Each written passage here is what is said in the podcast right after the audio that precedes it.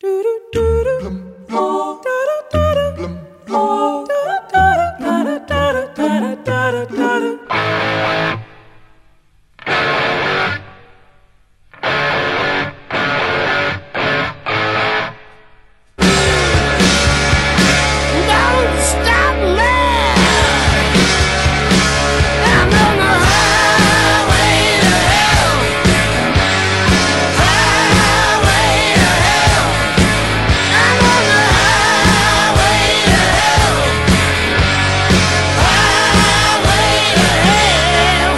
15 dias, na sexta-feira, 13 de outubro, a Finnair realizou o último voo 666 para Hell.